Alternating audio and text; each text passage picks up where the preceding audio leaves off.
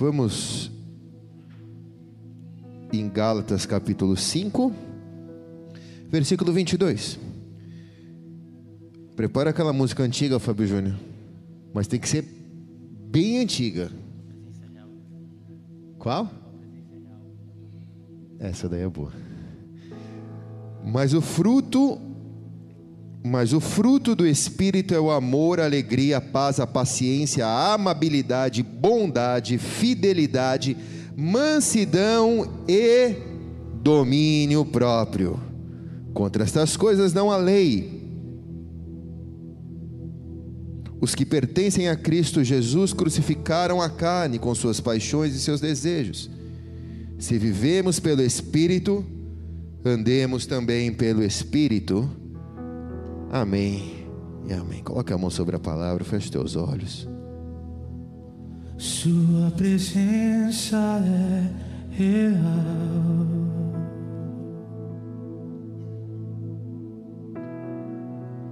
Aqui neste lugar,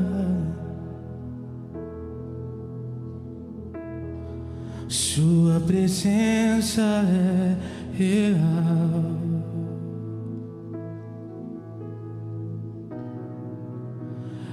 Aqui neste lugar.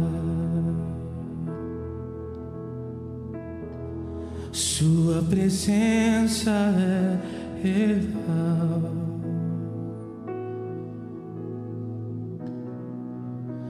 Aqui neste lugar, eu posso te sentir. Tua presença é real.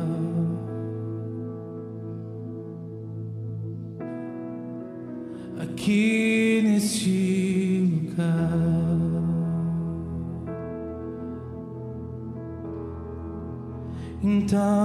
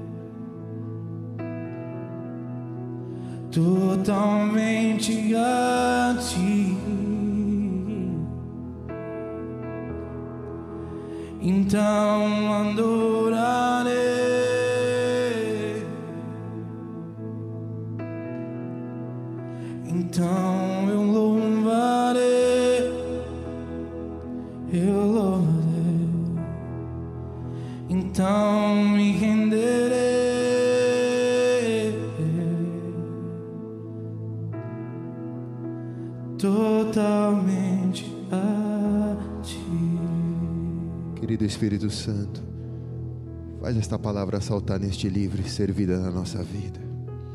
Nos esvaziamos porque queremos receber de Ti nesta noite. Ao Senhor nós daríamos a honra, a glória e o louvor. Obrigado por nos ministrar essa série de mensagens e edificar em nós a Tua palavra, que é semente, Senhor e assim nos dar condição de frutificarmos. Obrigado por concluirmos, ó Senhor, essa série nesta noite, na certeza que o Senhor nos guiará também hoje, como foi todos os outros dias. Em nome de Jesus. Amém. E amém.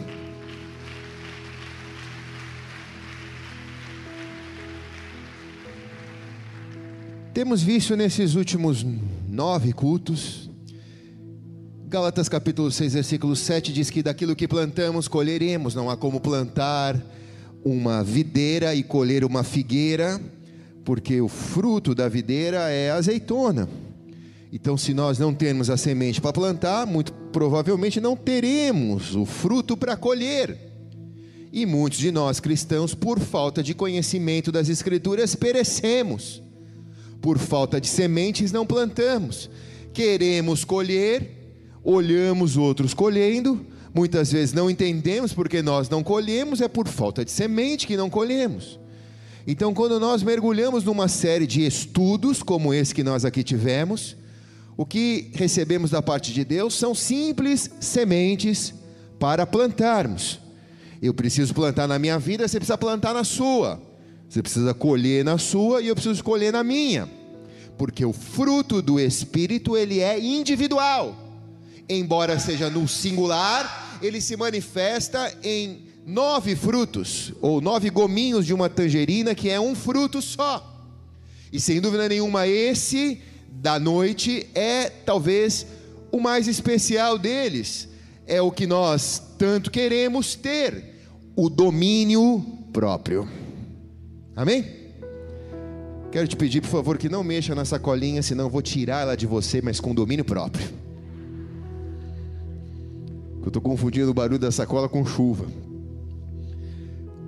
A verdade é que a Bíblia nos ensina que enganoso é o nosso coração, mais perverso do que todas as coisas. Jeremias diz: Quem o conhecerá, né? Então, assim, se o nosso coração é perverso, mais perverso do que as coisas do mundo, o fruto que eu mais preciso é o aprender a dominá-lo. Se eu conseguir dominar as minhas emoções, o meu coração, se eu conseguir dominar as minhas decisões, os meus pensamentos, eu consigo dominar todo o meu ser. É como se o último destes frutos, pode abaixar só um pouquinho o meu retorno aqui, com domínio próprio. Como se esse último fruto, o domínio próprio, ele fosse um fruto fundamental para manter os outros frutos fluindo em nossa vida. Vimos que o fruto do Espírito é o amor, a alegria, a paciência, a gentileza, a bondade, mansidão, fidelidade. E o domínio próprio ou temperança é o tempero que a gente pode dizer desses outros oito frutos, ou que nos ajuda a manter os oito frutos frutificando em nossa vida. Sem domínio próprio é como se eu abrisse as janelas, ou como se eu tirasse os muros da minha cidade e permitisse com que o inimigo viesse e comesse da semente que eu plantei. Então, o nono talvez seja o mais útil fruto do espírito. Até filósofos matemáticos como Pitágoras certa vez disse: "Não é livre aquele que não obteve domínio próprio. Até a filosofia reconhece que quem não tem domínio próprio não é livre. Na verdade, é preso nas suas próprias decisões, sentimentos, é um, é um barco sem leme, vai de acordo com a maré. Então, quando você começa a disciplinar o seu corpo nas mínimas coisas, como a linguagem, os pensamentos, o olhar, Deus começa a derramar uma unção de domínio próprio sobre a sua vida. Que não tem a ver com a com o fruto do domínio próprio, porque o fruto não é uma unção, o fruto é uma semente. Então eu posso receber a unção do Espírito Santo como recompensa do meu sacrifício mas eu só colho o fruto do domínio próprio quando eu planto a semente do domínio próprio. Então, no grego, a raiz da palavra domínio próprio é encrateia. Diga encrateia, que significa maestria, domínio. Vem da preposição âmbito de dentro, ou quem opera de dentro, né?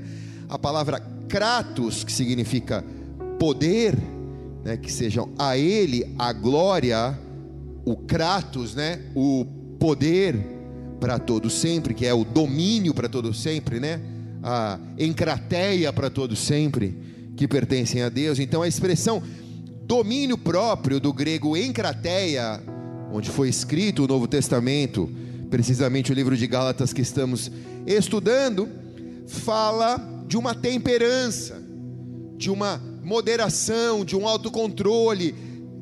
Fala sobre os seus próprios desejos e paixões de uma maneira que você consiga reprimir ele com uma mão forte, com um domínio forte, com uma temperança forte. Você não dê vazão aos desejos da carne, aos desejos do coração, aos pensamentos, mas você domine sobre eles com mão forte, com kratos, com poder. Domine o seu coração com poder. Quem está aqui diz amém, cara. Amém. Senão você vai virar um carro desgovernado. Segundo o dicionário, domínio próprio significa saber controlar as suas emoções ou atitudes. Quando temos o controle total do nosso próprio corpo, quando nenhuma vontade ou vício consegue dominar o nosso corpo. Assim define o dicionário. E muitos de nós temos passado por lutas contra várias áreas por falta de domínio próprio, às vezes contra o excesso, excesso em todos os sentidos, excesso na comida, excesso na internet, excesso na no Zap, excesso excesso em tantas outras coisas. Por falta de domínio, excesso de televisão, excesso de sofá, por não conseguir se conter em diversas áreas da vida, nós tornamos isso aquelas coisas que poderiam ser até boas, se fossem trabalhadas com cuidado, com domínio, algo danoso a nós mesmos, porque fica sem controle, fica sem domínio. Quantos pais já tiveram que disciplinar os seus filhos e deixá-los uma semana longe do celular? E você sabe como isso é difícil para eles? Se você não sabe como isso é difícil para eles, experimenta perder o seu celular. Eu perdi um dia, parecia que tinha saído um pedaço da minha mão. E eu não tenho rede social, mas eu falo muito no zap. Então, você se sente, aquilo já é parte de você.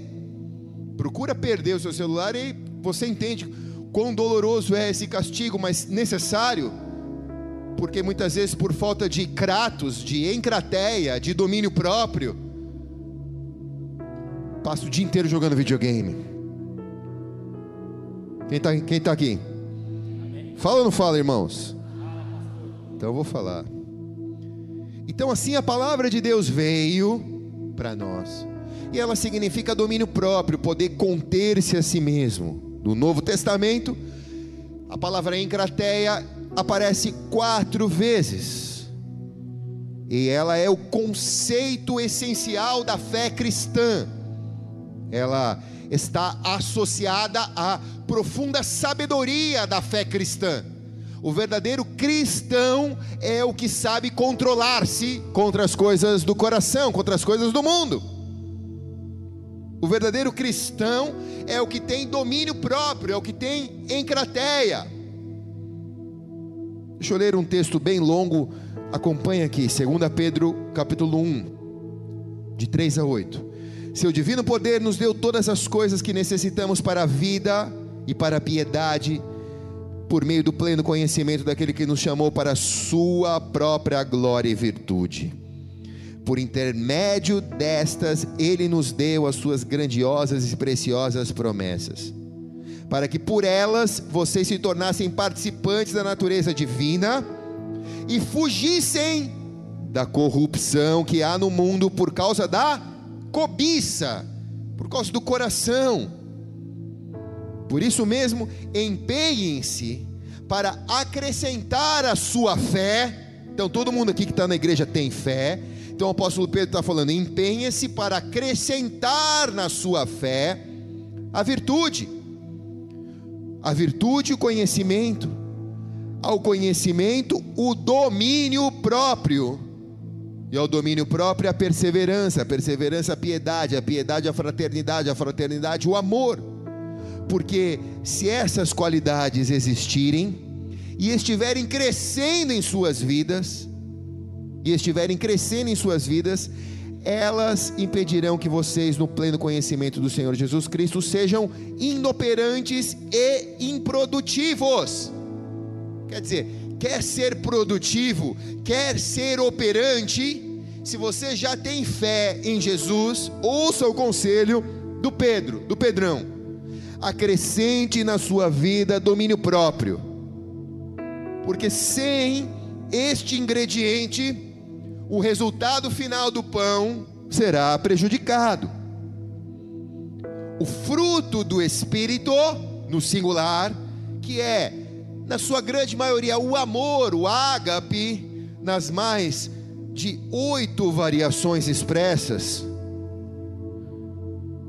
sem dúvida nenhuma, não conseguem ser diretamente aplicadas ou resistirem se você lutar contra elas.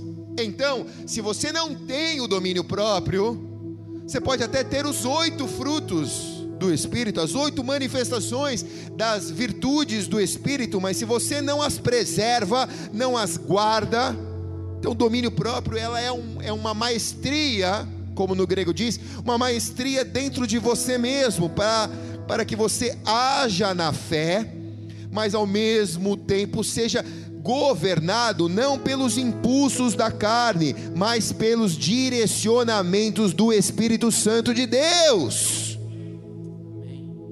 Quem está entendendo aqui diz amém.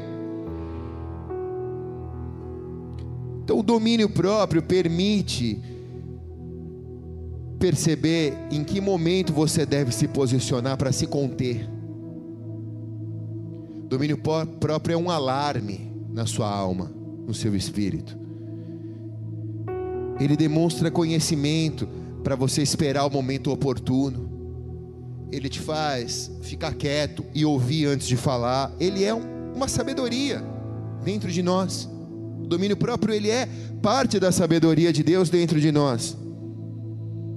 Então, acrescente perseverança nisso, que é o exercício da espera, da paciência então assim você vê o domínio próprio agindo e mantendo vivo os oito frutos do Espírito.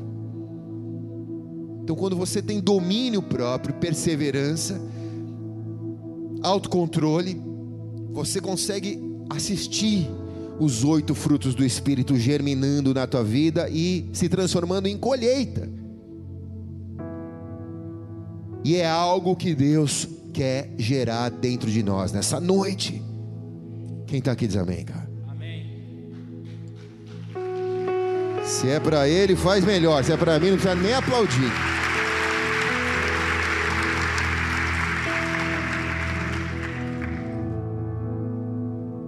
O domínio próprio diz respeito ao que comemos ou bebemos, diz respeito à nossa vida sexual, ao que assistimos, ao que falamos, ao que fazemos com a nossa vida, ao que fazemos com o nosso corpo, ao que fazemos com a nossa boca, ao que fazemos com as nossas ações, com os nossos comportamentos, ao que fazemos com a nossa vida financeira. O domínio próprio diz respeito a tudo isso. Tiago 3:2, porque todos tropeçamos em muitas coisas. Se alguém não tropeça no falar, é perfeito varão capaz de refrear todo o seu corpo. O apóstolo Paulo resume muito bem em 1 Coríntios 6,12: Todas as coisas me são lícitas, mas nem todas me convêm. Todas as coisas me são lícitas, mas eu não me deixarei dominar por nenhuma delas. Eu me domino, o que ele está dizendo. Eu domino as minhas emoções. Há coisas que são simples de dominar para alguns e que para outros são complexas. Então cada um tem que ter a sua semente do domínio próprio. Porque quem tem problema com pornografia precisa ter domínio próprio para fugir disso. Quem tem problema com glutonaria tem problema precisa ter domínio próprio para comer menos. Então Cada um tem que ter essa semente na sua vida. Você sabe onde você é tentado, é provado e peca.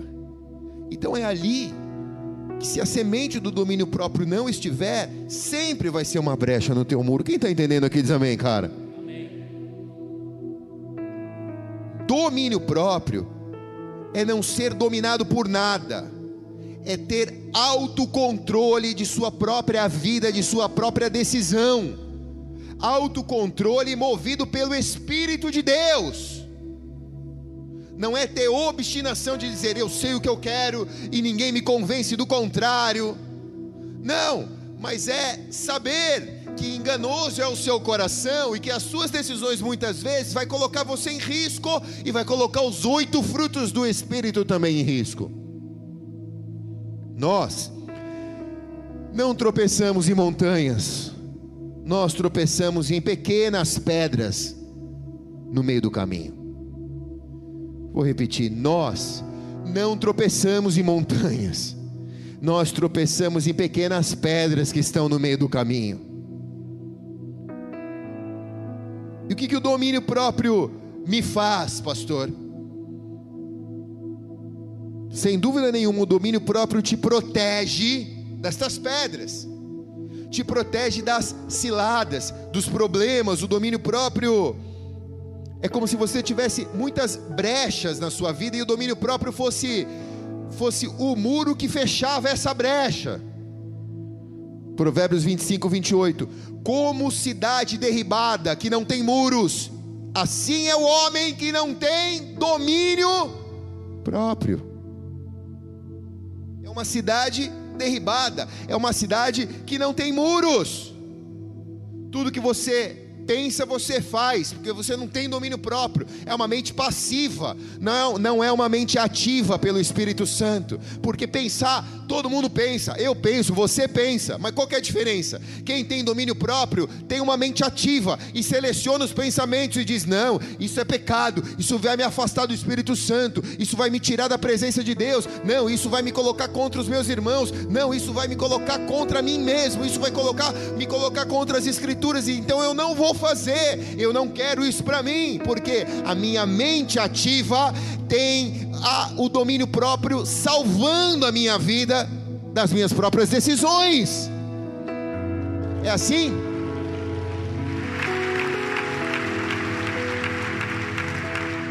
Tá bom, beleza então.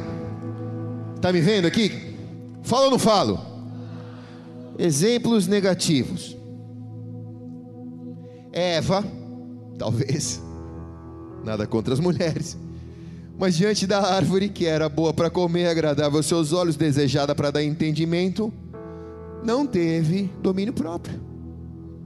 Foi lá e pegou. Deus disse: não pega. Ela foi lá e pegou. Ela não teve domínio próprio. Por que, que não teve? Porque a árvore era boa para comer, agradável, desejada. Falou mais forte o coração. Caim matou Abel, Caim irou-se contra o seu irmão, apesar de Deus tê-lo alertá-lo a ter domínio próprio. Lá em Gênesis 4:7 diz: "O seu desejo será contra ti, mas a ti cumpre dominá-lo." Deus dizendo: "Eu já estou vendo dentro de você, Caim, que você tem ciúmes, inveja do teu irmão. E eu já estou vendo que você trama algo com ele. Mas isso que você sente que você nem sabe que vai gerar, porque vamos lembrar aqui que na época ninguém tinha morrido, não tinha morte na terra, foi o primeiro é, latrocínio, o primeiro, o primeiro homicida ou fatricida. O irmão matou o outro irmão, mas Deus já avisa ele: você deve dominar sobre esse sentimento. Mas ele não teve domínio próprio, não dominou sobre o sentimento, deu vazão ao sentimento, foi lá e cometeu uma atrocidade, matou o teu irmão, que perplexo, o via apedrejando.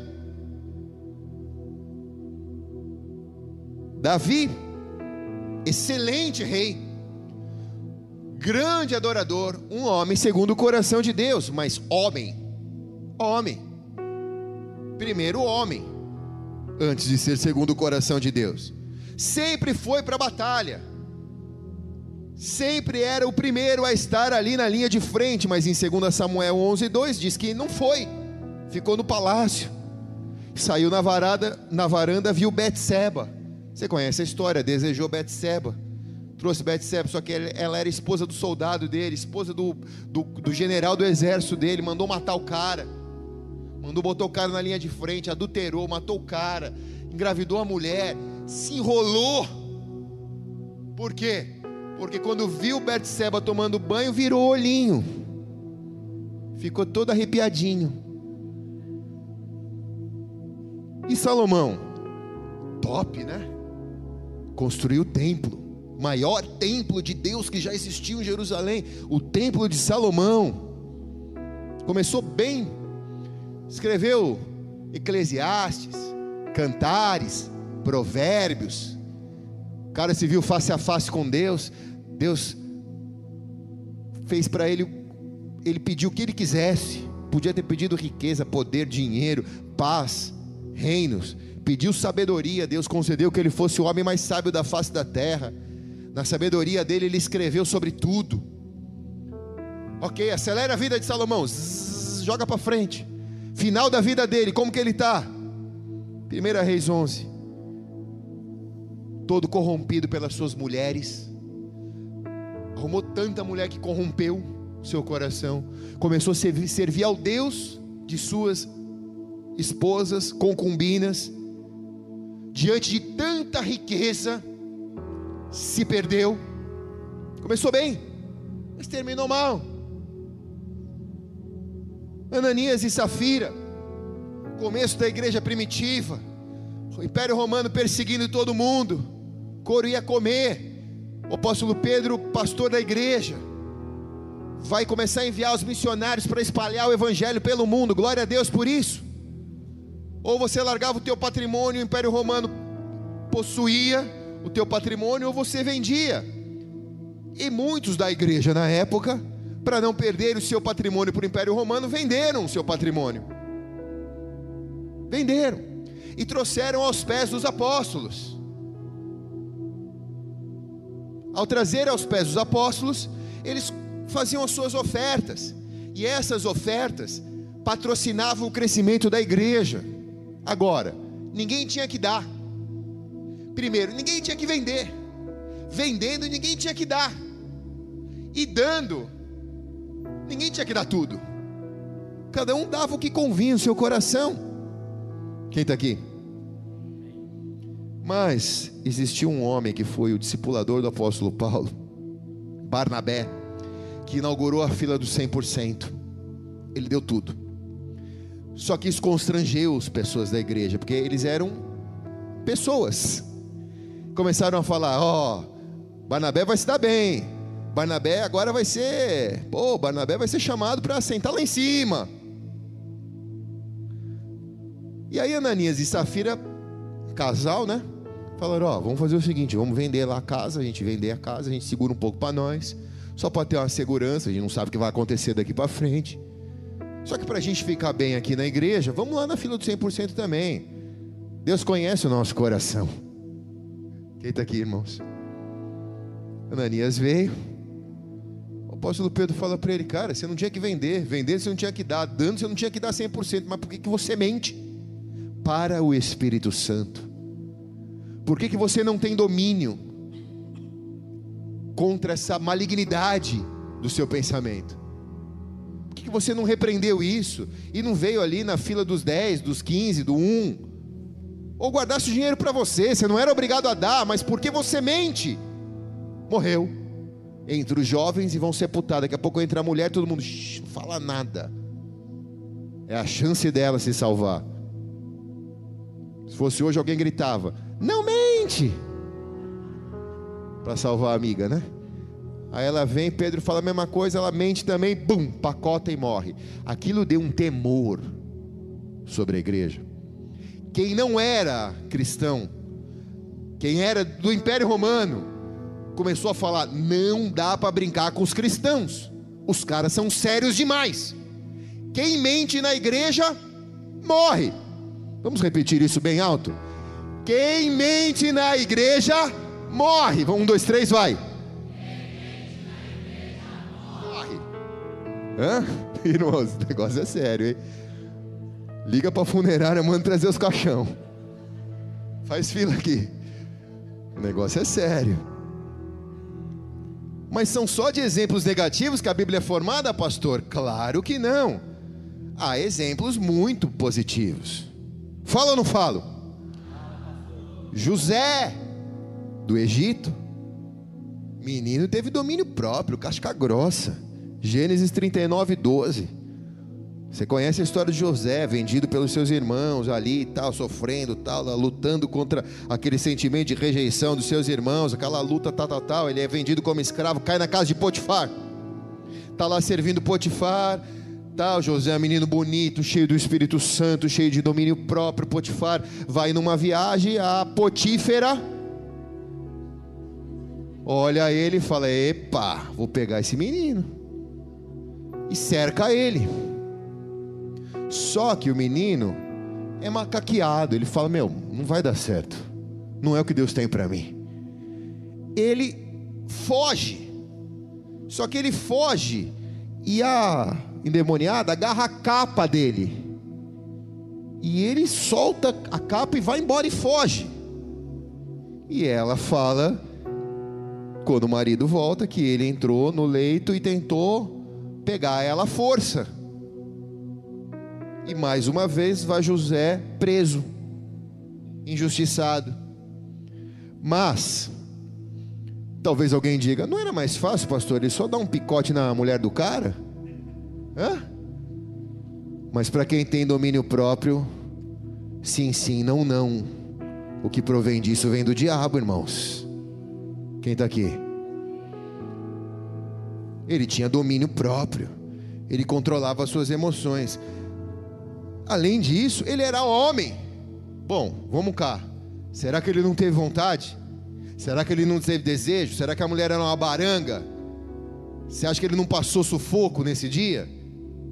Você acha que ele não pensou, meu Deus, meu, ela vai me acusar, eu vou ser preso, a casa vai cair, eu vou perder um pouquinho da vida que eu consegui ter. Mas o que dominou ele não foi o medo, não foi as dúvidas, não foi o seu coração, mas foi o domínio próprio do Espírito Santo de Deus. Então, nada pode ser, nenhuma tentação pode ser mais forte do que a semente do domínio próprio na sua vida, em nome de Jesus. Recebe isso, irmãos.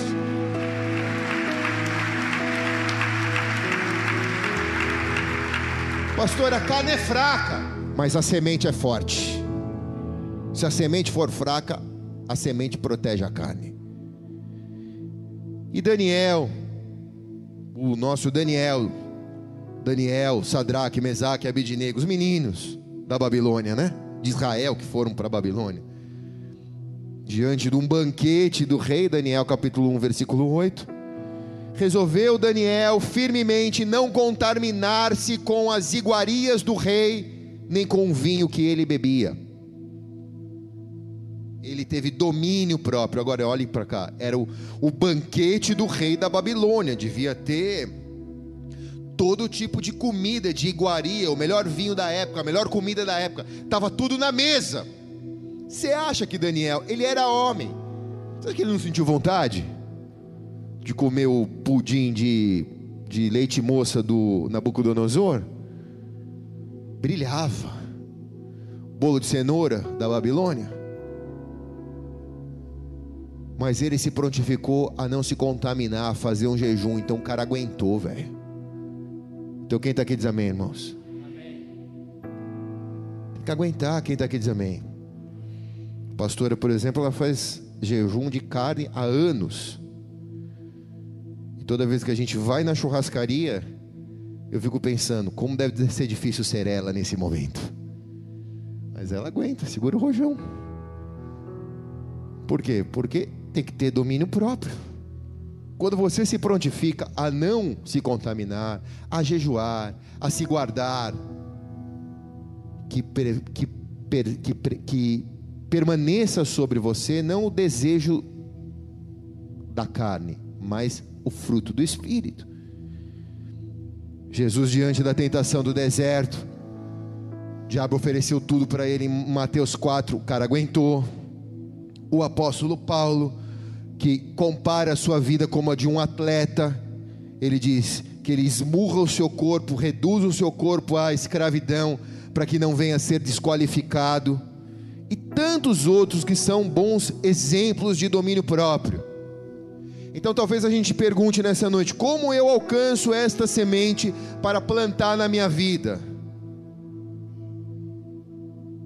Embora a gente entenda que nós somos seres humanos, nós nunca seremos desprovidos de desejos, de vontades, mas que os nossos desejos, as nossas vontades insaciáveis precisam ser dominadas por nós mesmos. E apesar de termos o domínio próprio, o fruto do Espírito, nós precisamos lembrar que nós só desfrutamos do Espírito Santo quando nós conseguimos dar espaço para Ele. Então, se eu dou espaço para a carne, eu tiro o espaço do Espírito, ele não ocupa o mesmo lugar ao mesmo tempo. Você, por sua própria força, não terá capacidade. Eu preciso ser bem claro com você. Não é uma força humana. Eu vou ter domínio próprio, vou ter domínio próprio. Não, é uma semente do Espírito Santo de Deus. Com a sua própria vontade, você consegue abrir mão daquilo por algum tempo, mas daqui a pouco, no momento de fraqueza, aquele desejo insaciável passa a te cegar, passa a te emburrecer, e você já não enxerga mais a consequência do pecado. O desejo é tão grande, é tão insaciável que você se joga nele, por falta do domínio próprio, que só é possível à luz do Espírito Santo. Essa coisa é tão poderosa que a filosofia, a sociologia, a psicologia tenta explicar o que é o domínio próprio. E à luz da psicologia, o domínio próprio é o superego, que é desenvolvido a partir das relações pessoais. Quer dizer, em meio em que você está, no meio que você está, você vai definir aquilo que você vai assumir ou aquilo que você não vai assumir, mas à luz da palavra de Deus, nós sabemos que o Espírito Santo é esse que vai definir. Porque se depender de mim, à luz da psicologia, eu vou colocar a cerca próxima demais, numa zona de perigo. Quem está aqui? Amém. Você assistiu Top Gun? Canta aquela música Danger Zone. Zona de perigo. É quando você coloca a cerca muito perto, então você entra bum, na sua zona de perigo. Mas se você entrega a sua cerca na mão do Espírito Santo, o Espírito Santo na, na sua zona de perigo, ele coloca a cerca longe. Então, por mais que os seus desejos sejam insaciáveis, a cerca está tão longe que você se sente autoprotegido pelo Espírito Santo. Quem está aqui? Então, 1 Coríntios 15, 33 diz: Não vos encaneis, as más conversações corrompe os bons costumes. Então, se você coloca a cerca perto demais e a, e a conversinha vai chegando no teu ouvido, daqui a pouco a conversinha vai minando o teu domínio próprio, e daqui a pouco a cerca é derrubada e você nem vê que a cerca foi derrubada. Agora, se você pede para o Espírito Santo colocar na sua zona de perigo, na sua danger zone, a cerca lá longe, você nem ouve a conversa. Então é mais certeza em que os bons costumes ou as oito sementes do Espírito não serão corrompidas.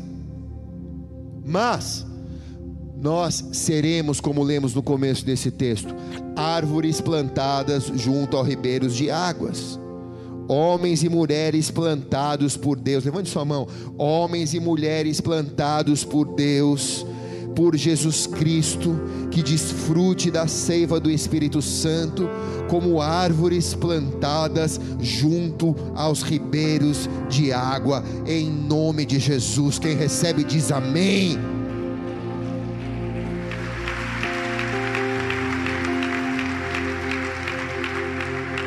Eu não ia falar isso, mas vou falar durante a adoração. Deus abriu a minha visão e eu enxerguei uma floresta com aquelas árvores americanas cegonhas que tem aqueles troncos gigantes com as raízes profundas.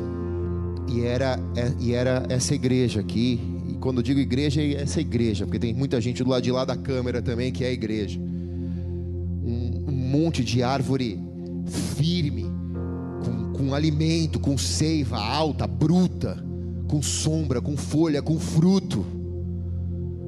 Vindo vento, mas inabalável aos ventos.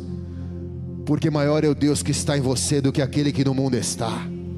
Aleluia. Amém.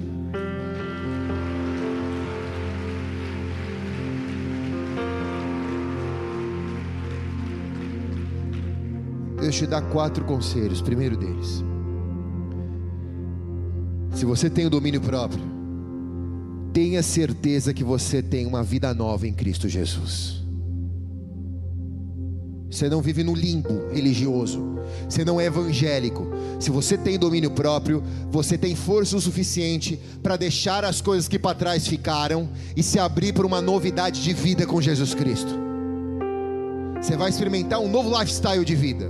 Você vai experimentar um novo estilo de vida. Você vai experimentar um, novo conjunto de decisões, de opiniões, de sentimentos, que muitas vezes não vão menosprezar os que para trás ficaram, mas são tão bons que vão produzir tão bons resultados para você que você nem vai se lembrar daquilo que para trás ficou.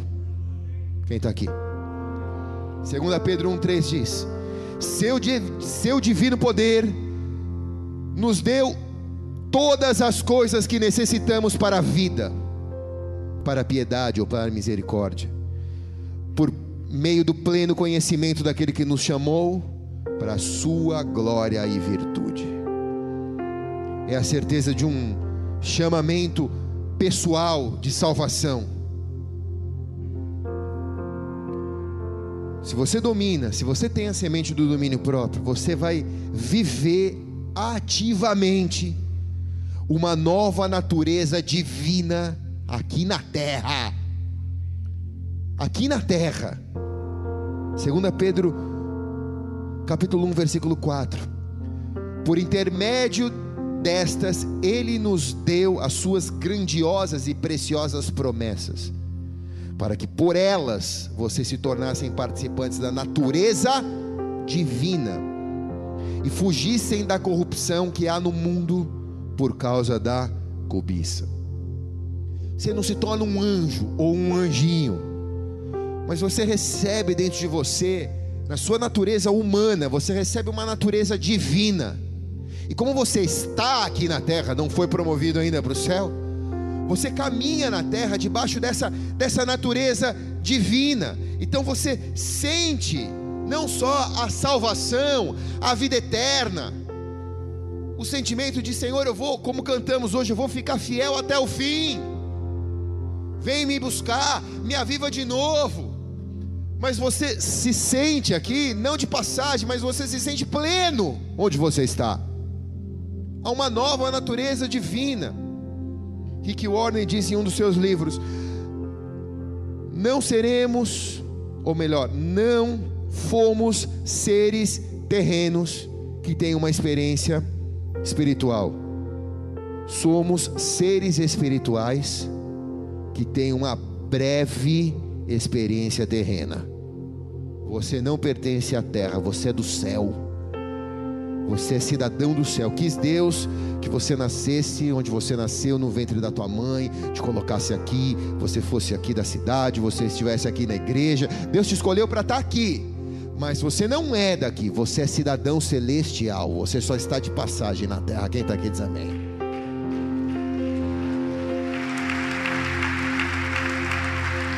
Se você tem a semente do domínio próprio agindo na tua vida, você vai acrescentar diariamente escolhas de cura para a sua vida cristã. 2 Pedro 1, versículos 5 e 7. Por isso mesmo, Empenhe-se para acrescentar a sua fé a virtude, a virtude, conhecimento, conhecimento, o domínio próprio, o domínio próprio, a perseverança, a perseverança, a piedade, a piedade, a fraternidade, e a fraternidade, o amor. É claro que vivendo um dia de cada vez, mas como Jesus nos ensinou, buscando as coisas que para o alto estão, Deus vai acrescentando dia a dia na minha vida, dia a dia na minha vida. Por que, que eu venho para a igreja? Para me manter perto da fogueira, para Deus ir acrescentando dia a dia na minha vida. Porque se eu me distanciar da fogueira, Deus vai continuar acrescentando, mas vai ser mais difícil. Porque pelo multiplicar da iniquidade, o amor de muitos está se esfriando. Quero que você pense num cenário de Matrix ou num cenário apocalíptico. É como se nós saíssemos daqui e houvesse um, um, um frio tão grande lá, um gelo tão grande, como se nós vivêssemos num mundo com uma temperatura abaixo dos 10 graus negativo. E você só consegue se, de, arrancar os seus casacos e arrancar a sua, a sua proteção do frio quando você vem para a igreja, porque aqui há um fogo do Espírito e esse fogo te aquece. Então é, é o único fogo que existe na terra, é um cenário de Matrix. Mas assim, você vem, se aquece, se abastece, sai com o tanque cheio, sai lá fora e tem fogo suficiente para aguentar a semana, fogo suficiente para aguentar o mês, fogo suficiente para não deixar com que a frieza apague o fogo de você, mas sempre você volta para a fogueira. Porque a cada dia Deus vai te acrescentar algo novo, a cada dia Deus vai colocar algo novo.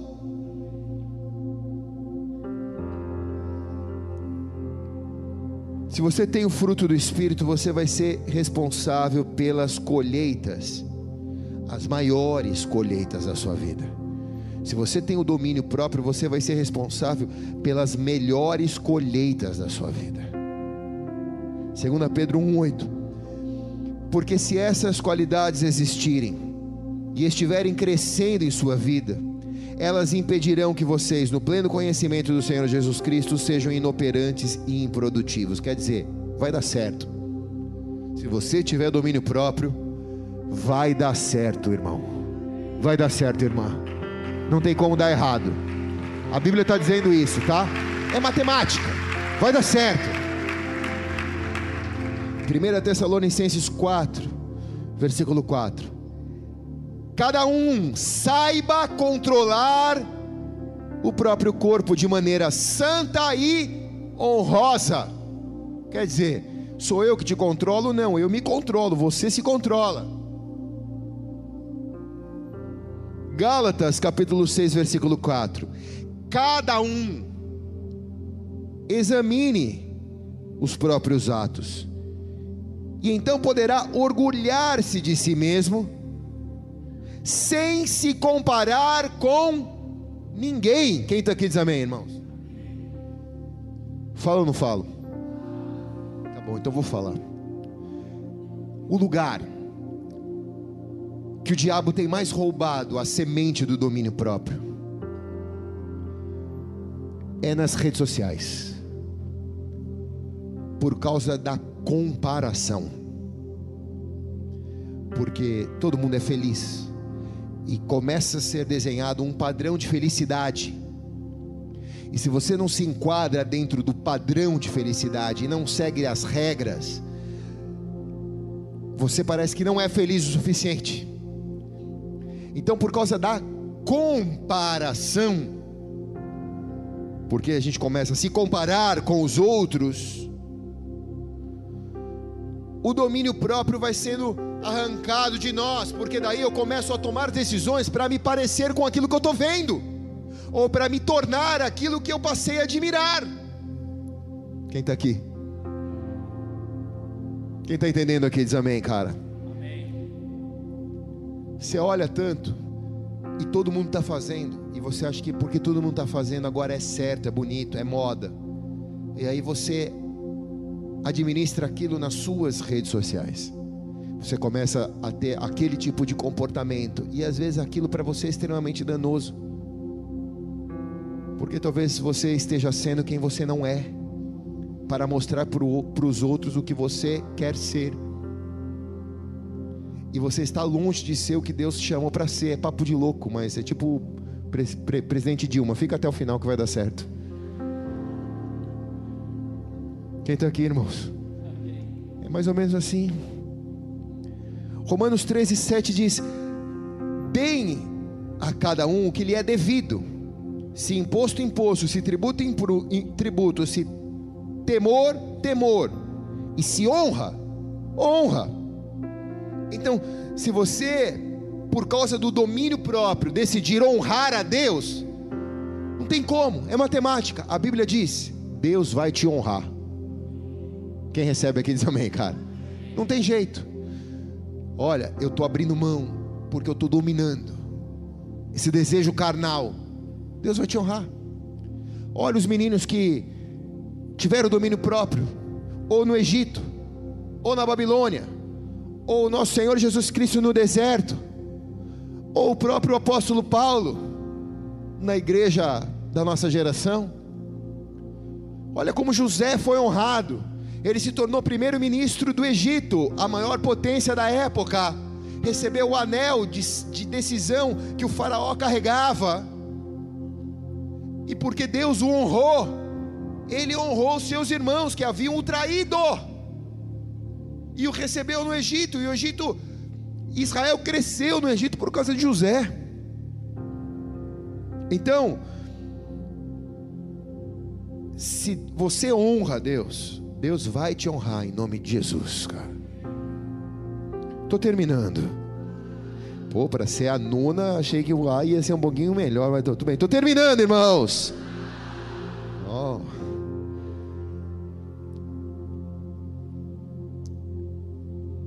Romanos capítulo 7, versículos 5 e 6. Pois quando éramos controlados pela carne, antes dessa noite, tá, irmãos? Antes desse culto, as paixões pecaminosas despertadas pela lei atuavam em nossos corpos, de forma que dávamos fruto para a morte. Ponto. Mas aí a gente veio para uma campanha chamada Vida Plena. E ficamos recebendo aqui semente, semente, semente. É uma história de louco mesmo. E fomos plantando, fomos plantando, fomos plantando. E agora, morrendo para aquilo que antes nos prendia, somos ou fomos libertados da lei para que servamos conforme o novo modo do Espírito, não segundo a velha forma da lei escrita, mas no novo modo do Espírito. Do Espírito.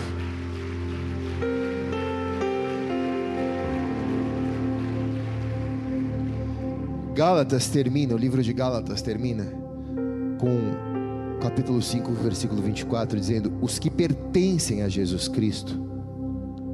Quer dizer, não são os que vão na igreja, não são os que são evangélicos, não é os 30% das pessoas do Brasil, não é os evangélicos desviados, os evangélicos não praticantes que existem no Brasil. Não, não. Os que pertencem. Os que pertencem a Cristo. Quem são? São os que crucificaram a carne com suas paixões e seus desejos. Crucificaram na cruz do Calvário com os pregos do domínio próprio. Peça ao Senhor nessa noite para Ele mostrar para você tudo aquilo que você decidiu por você mesmo, que te levou para esse lugar que você está sequestrado pelos seus sentimentos, pelos seus pensamentos, pelos seus achismos. Peça para o Espírito Santo, nessa noite, dá essa semente para você, para você ter uma vida mais leve, uma vida mais feliz, uma vida mais plena, cheio do poder dEle. Eu preciso disso para mim. Quem precisa, levante a mão assim. Aleluia. Querido Espírito Santo, coloque na nossa mão agora a semente do domínio próprio. Para que ao plantarmos, Deus, possamos guardar as oito sementes que recebemos. Para que o domínio próprio nos guarde de nós mesmos, para que o domínio próprio nos guarde das coisas do mundo, das concupiscências, das paixões, para que o domínio próprio reine em nossas vidas e nós venhamos a pertencer a Jesus Cristo, nosso querido Senhor e Salvador. Feche a semente nas suas mãos agora. Vamos colocar de pé.